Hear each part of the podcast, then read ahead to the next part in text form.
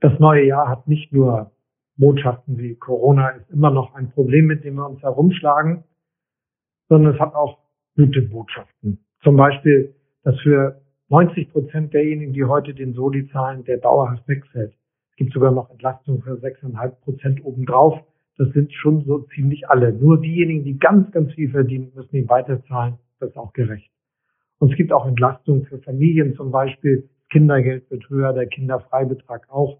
Auch das hilft ganz konkret denjenigen, die das brauchen.